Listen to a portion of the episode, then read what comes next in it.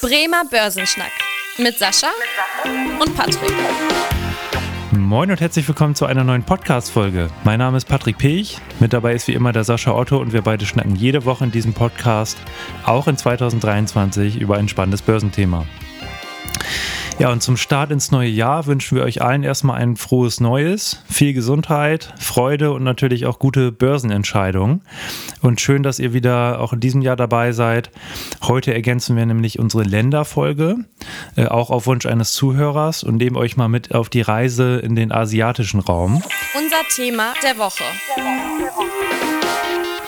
Ja, und auch zum Start heute wieder ein paar Begriffe, die schon ja so einen Tipp geben, in welche Richtung das geht, um welches Land es sich handelt. Es geht um Tee, es geht um Fisch und um pünktliche Züge. Und da ist natürlich nicht die Rede von Deutschland, da, da wäre zumindest das letzte Thema nicht zutreffend, sondern es geht um Japan. Und äh, gerade was die Börse angeht, ist Japan echt extrem spannend. Hat auch eine sehr spannende Historie.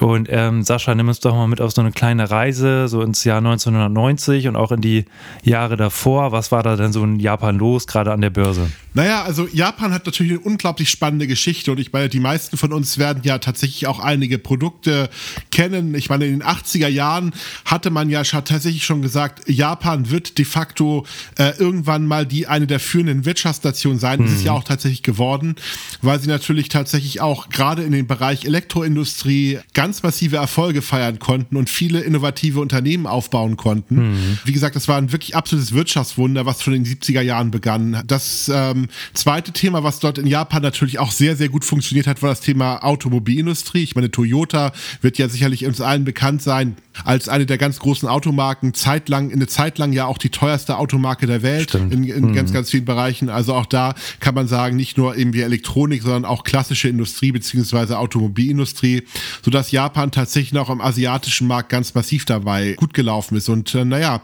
das Ganze wurde halt sehr stark unterstützt durch niedrige Leitzinsen, also ganz aktive Staatsinvestitionen und äh, Japan hat es dann tatsächlich geschafft, zu einer der größten Volkswirtschaftlichen der Welt zu, zu kommen in den 80er mhm. Jahren. Und dann kamen die 90er, aber vielleicht magst du was dazu erzählen. Gerne, genau. Du hast ja schon soweit äh, gesagt, also erstmal der Wirtschaftsaufschwung, 70er, 80er Jahre, das Wirtschaftswunder und wie es dann so oft ist, äh, endet irgendwann auch so ein Wirtschaftswunder und ja, 1990 war das dann der Fall, wo dann äh, ja die, die boomende Börse dann auch irgendwann mal platzte, beziehungsweise die Blase auch irgendwann mal platzte, weil in den Jahren davor auch immer mehr Spekulanten unterwegs waren. Wir hatten ja auch hier im Podcast schon verschiedene Spekulationsblasen mal erläutert, wie die sich dargestellt haben. Und auch hier war es eben so, na, dass immer äh, die Kurse immer weiter stiegen und dadurch immer mehr Finanzmarktteilnehmer auf den Markt gekommen sind, spekuliert haben. Und äh, irgendwann war es dann eben auch so der Fall, dass zum Beispiel auch im Immobilienmarkt dann die Preise eingebrochen sind und die, die Blase eben platzte. Und das hatte dann ja auch für die japanische Wirtschaft auch massive Folgen. Also auch wenn wir uns jetzt zum Beispiel mal den, ja einfach mal den Nikkei angucken, das ist ja der Leitindex Japans, äh, wo eben die 225 größten Unternehmen gelistet sind. Der stieg 1990 auf fast 40.000 Punkte. Und da sind wir heute eben noch weit entfernt bei 26.000 Punkten Stand heute so ungefähr, sodass da man einfach sieht, dass sich die Börse seitdem eigentlich gar nicht so richtig erholt hat. Und Sascha, du hast ja auch schon das Thema angesprochen, niedrige Leitzinsen äh, gab es schon damals, die haben wir ja auch heute. Äh, das ist immer so ein Phänomen, wo ich mich immer frage, hört das irgendwann mal auf? Das ist die eine Frage, die ich mal gerne an dich richten würde. Und die zweite Frage, warum hat eigentlich dieses ewig lange Niedrigzinsniveau nicht zu einer steigenden Inflation geführt. Das ist ja auch so ein Phänomen, oder? Ja, also tatsächlich hat, äh, haben, haben diese äh, Japaner es tatsächlich hinbekommen, ich sag mal, so ein bisschen diese ganze Entwicklung anders zu machen, weil, muss fairerweise auch sagen, unglaublich viel ist zum Beispiel natürlich auch im japanischen System in staatlicher Hand. Also auch da muss man sagen, dass zum Beispiel natürlich auch die Notenbank ganz massiv auch in den Aktienmarkt investiert hat, was natürlich auch diesen Aktienmarktaufschwung so ein bisschen in der Form ähm, dargestellt hat. Das ist so der erste Faktor dabei. Mhm auch in die eigenen Staatsanleihen. Ich meine, ähm, Japan ist ja auch als Land unglaublich stark verschuldet, wenn man sich das anschaut. Auf der anderen Seite hat man natürlich auch eine ganze Menge Assets, also eigene Staatsanleihen und natürlich dann auch die eigenen Unternehmen.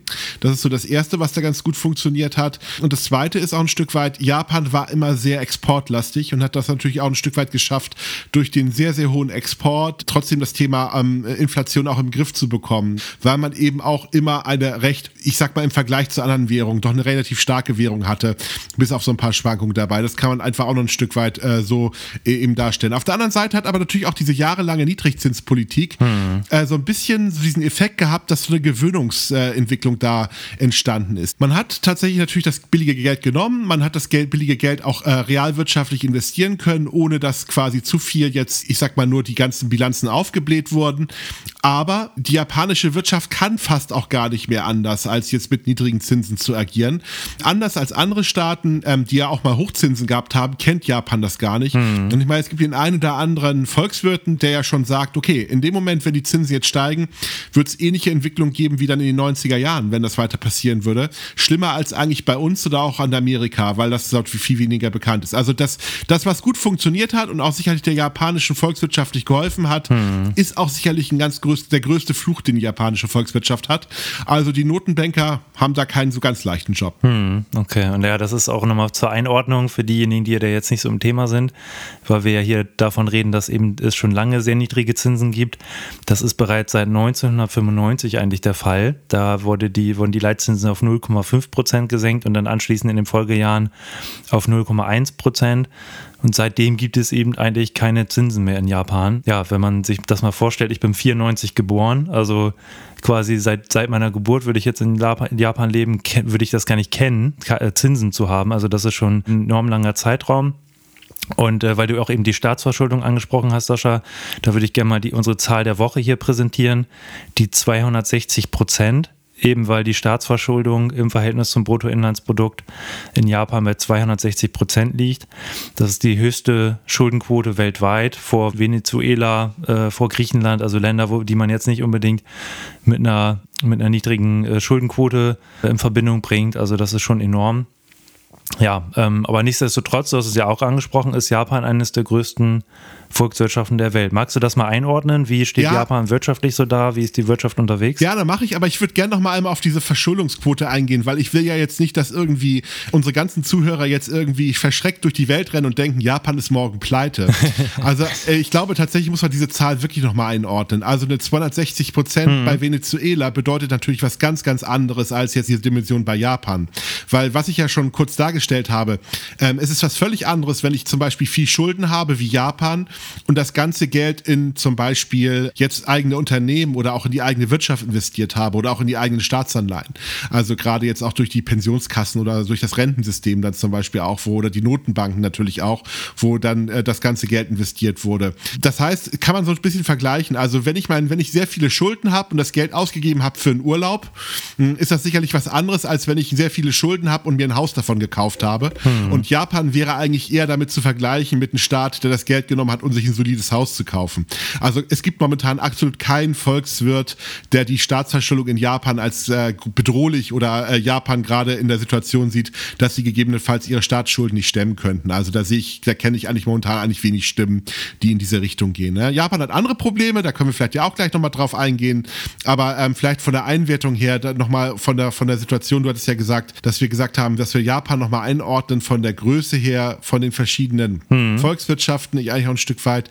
Es ist die drittgrößte Volkswirtschaft, also definitiv, hinter China und Deutschland. Also deswegen mit 5 Billionen US-Dollar Bruttoinlandsprodukt 1921 und seit den 70er, 80er Jahren deutlicher Wirtschaftsaufschwung. Also eigentlich kommen wir wirtschaftlich von Japan nicht vorbei, weil äh, wenn wir über China reden oder über Deutschland oder auch USA, muss man eigentlich auch immer Japan äh, sich anschauen.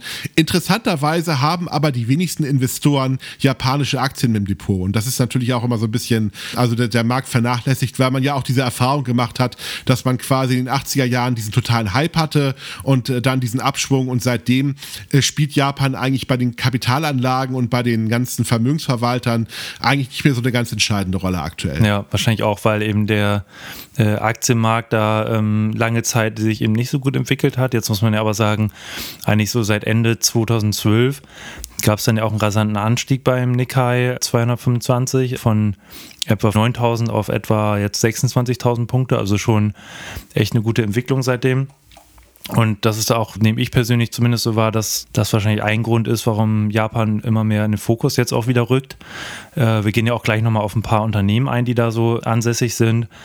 Und da vor, vorab vielleicht aber nochmal als kurzer Überblick, was macht eigentlich die japanische Wirtschaft aus? Also wir haben es schon zum Teil hier erwähnt, Elektroindustrie, äh, allgemein ist Japan eben eine große Industrienation, also äh, Elektroteile, äh, Maschinen, Roboter, das sind halt so ja eigentlich die größten Stammbeine der japanischen Wirtschaft. Aber so ein bisschen als Manko muss man dazu sagen, ähm, eine sehr hohe Abhängigkeit halt auch von Importen, sei es jetzt äh, Energiegüter, Öl und so weiter, was natürlich auch ja jetzt in der aktuellen Zeit ja. äh, ein bisschen belastet.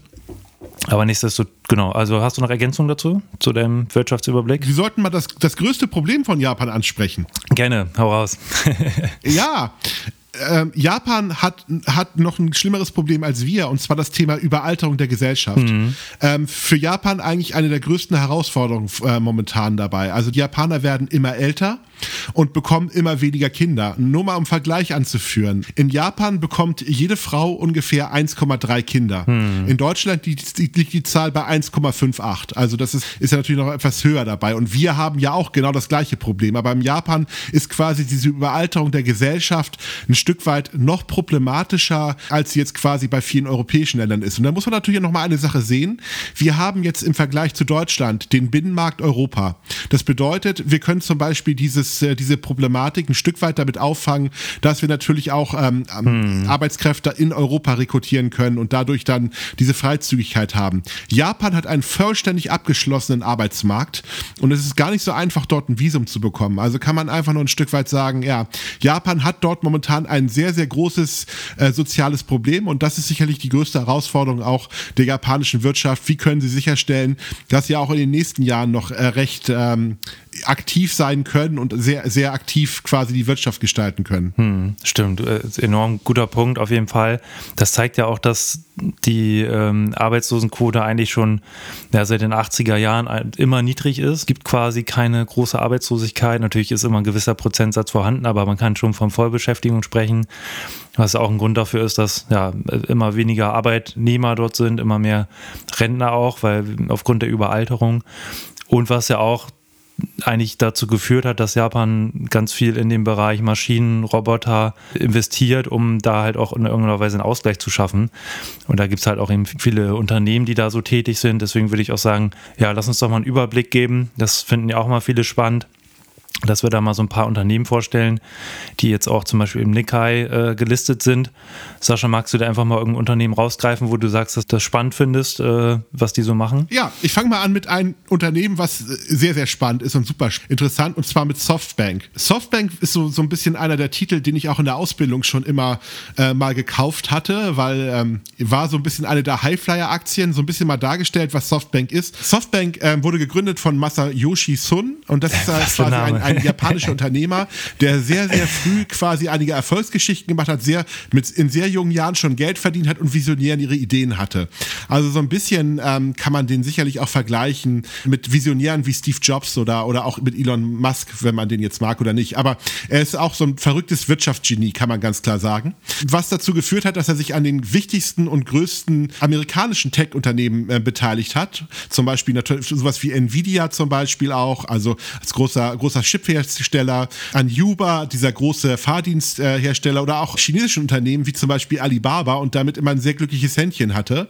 Hatte auch ein paar Skandale gehabt in seiner Vergangenheit, zum Beispiel die Firma WeWork, falls das jemand kennt. Sehr spannende Geschichte, also ähm, jemand, der den gesamten, ich sag mal, Büromarkt revolutionieren wollte und ähm, tatsächlich auch eine sehr schillernde Persönlichkeit als Vorstand hatte, der doch sehr stark verrückte Ideen hatte. Also tatsächlich ein, ein Unternehmen, was, äh, sag ich mal, so Licht und Schatten hat, aber sehr sehr, sehr spannend ist und natürlich auch in der gesamten, ich sag mal, Tech-Welt sehr aktiv ist. Im Übrigen auch jetzt bei deutschen Unternehmen sehr aktiv.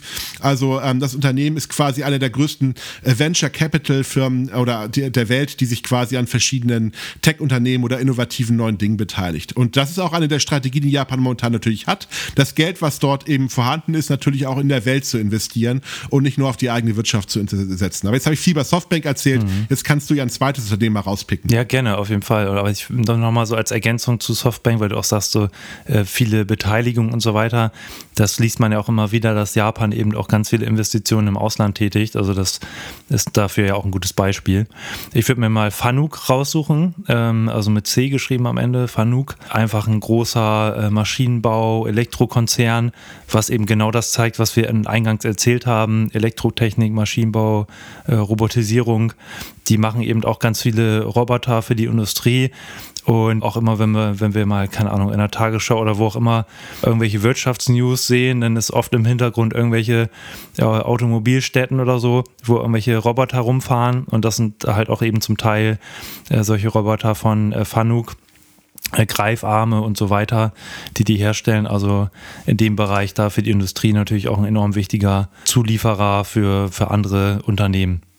Genau. Hast du noch spannende Unternehmen, Sascha? Ja, Toyota, also tatsächlich ein recht erfolgreicher Autobauer, klar, den kennt sicherlich der, mm. jeder von uns irgendwie. Und Toyota war ja auch zeitlang der größte ähm, Hersteller äh, der Welt mit, auch der teilweise der wertvollste. Die haben sich ja immer einen, ich sag mal, einen Konkurrenzkampf mit VW geliefert. Äh, so die letzten äh, Jahre ist ja doch so ein bisschen Tesla eher ins, in den Fokus gerückt, aber Toyota mit Sicherheit ein ganz äh, großes und auch sehr bekanntes äh, japanisches Traditionsunternehmen. Mm. Ich würde mir da mal Sony noch raussuchen, äh, auch wahrscheinlich vielen bekannt bekannt, eventuell einigen nicht bekannt, dass sie eben in Japan sitzen. Also ein großer Elektrik, äh, Elektronikkonzern, sei es jetzt Fernsehgeräte, hat bestimmt auch der ein oder andere zu Hause, irgendwelche Smartphones, Kameras auch natürlich. Der ein oder andere hat bestimmt auch eine Playstation zu Hause stehen, eben auch Hersteller der Playstation auch im Musik- und Filmgeschäft unterwegs.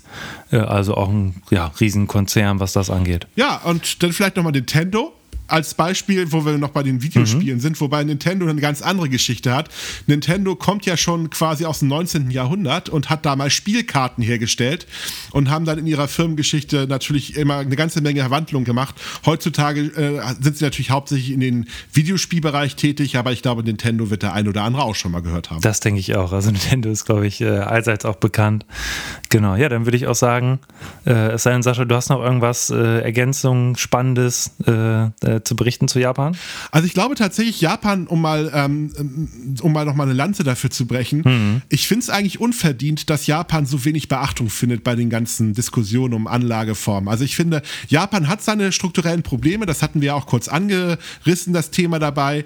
Aber ich glaube tatsächlich, dass man äh, Japan viel zu wenig bei den Portfolien auch, ähm, ich sag mal, im Sicht hat. Und wenn man Aktien kauft, mhm. dass man dann doch eher auf China guckt oder auf Indien oder natürlich auch auf Amerika und natürlich die etablierten deutschen Unternehmen, aber ich glaube, die japanischen Unternehmen sind teilweise auch recht interessant. Japan könnte gerade in den Bereichen Robotik jetzt tatsächlich auch eine Renaissance erleben, gerade an den Kapitalmärkten, vielleicht auch im Bereich Biotech, weil auch da ist Japan, haben wir gar nicht drüber gesprochen, äh, recht weit. Sehr viele Biotech-Unternehmen sind dort ansässig und die Forschung, ich will es mal sehr diplomatisch formulieren, ist dort auch nicht so stark reguliert, wie sie jetzt zum Beispiel in Europa der Fall ist, so deswegen, dass sehr, sehr gerne auch äh, die ganzen Pharmaunternehmen nach Japan gehen, um da ihre Produkte weiterzuentwickeln. Also am Ende ist der japanische Markt sicherlich auch ein spannender Markt, den man nicht ganz aus dem Blick verlieren sollte. Okay, ja, gutes Fazit, habe ich nichts zu ergänzen. Hat mir Spaß gemacht, war echt eine spannende Folge.